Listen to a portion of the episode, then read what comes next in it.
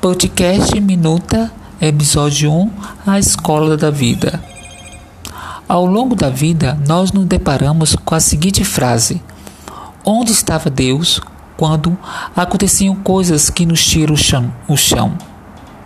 Como também a nossa coragem de prosseguir para realizar a nossa vida. Deus sempre esteve no mesmo lugar. Nós Muitas vezes não percebemos a sua presença, pois ela é ocultada por inúmeros afazeres que nós mesmos fazemos. Deste modo, nos tornamos alguém que não desejamos ser, sem tempo para nada e a família. Você não é diferente em perguntar aonde está Deus.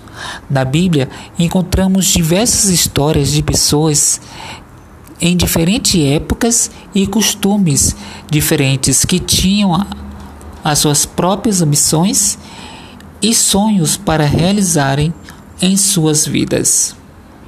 Mas ao invés disso, aprenderam a escutar a voz do seu Criador e a distinguir os planos de Deus para a sua vida. Temos um dos exemplos, Moisés, por exemplo. Ele reconheceu a sua incapacidade de se comunicar de maneira rude nas palavras, mas permitiu que Deus desse a capacidade de medir as suas palavras e ser um exímio líder para libertar o seu povo das posses do Egito. Isso sem falar de José, tirado da casa de seus pais, vendido como escravo por míseras moedas para mercadores egípcios. Permitiu que Deus fizesse governador de toda a nação egípcia e revelasse quem era o autor da sua vida.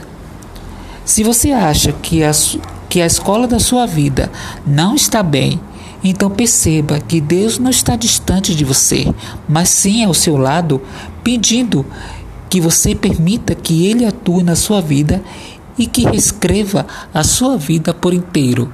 Podcast Minuta do Pôr do Sol. Aguarde para o próximo episódio, edição 2021.